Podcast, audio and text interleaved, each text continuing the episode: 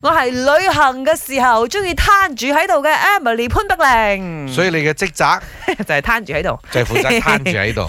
嗯啊點啊我職責就係盡回答量俾錢咯，俾，俾錢埋 OK 單啦，咯，盡量少俾大家麻煩。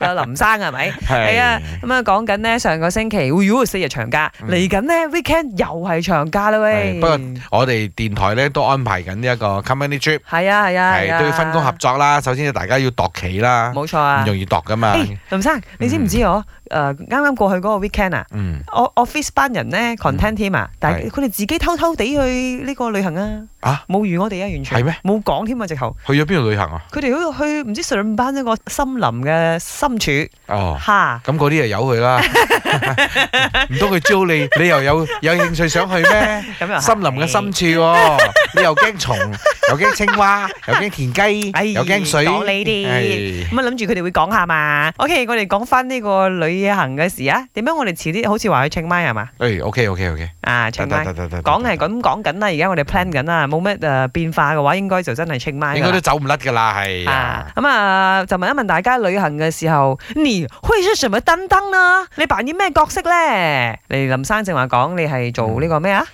埋單嗰、埋個。單嗰個咯 ，唔係最主要咧，就好難得咧咁齊人，啱。即係我都希望我又可以一次過請大家食個飯，誒，仲有一樣嘢。開心嘅。你係通常咧嗯喺嗰度現場嘅坑咧做組長 嚟嘅，即係嗰因為我我同埋林生都係坑咧做組長，嗯不過我通常係講哦，OK，我哋今次去旅行啦吓，嗯我哋去邊啊？集合晒大家意見之後，OK，去就嗰決度定玩啦咩？等我嚟啦。係啦，去到嗰度玩咩咧？通常都係林生表演嘅。嗯因為咧。誒、通常我係比較早瞓少少噶啦，嗯我十一二點咧就眼眼瞓噶啦。係林生可以同佢哋玩到凌晨四點啊，好黐線！上一輪喺巴黎 啊，天光添啊，直頭半夜喺度跳水話，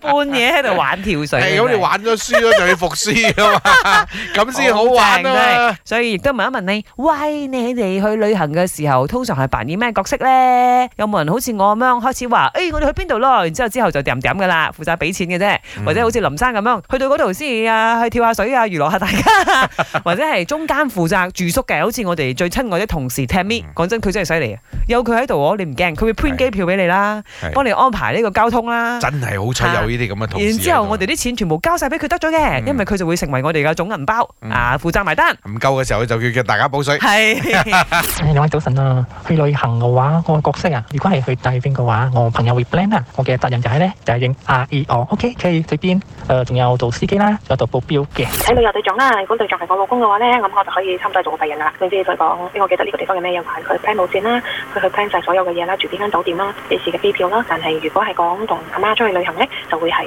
爆價優咯， 即係由住宿啊、酒店啊、去邊度料啊、點樣樣去啊，嗰啲三媽係我自己 plan 晒咯，點樣行啊，全部我自己 plan 晒。但係如果係講本地旅行嘅話咧，無論係同邊個出行，我都係做司機。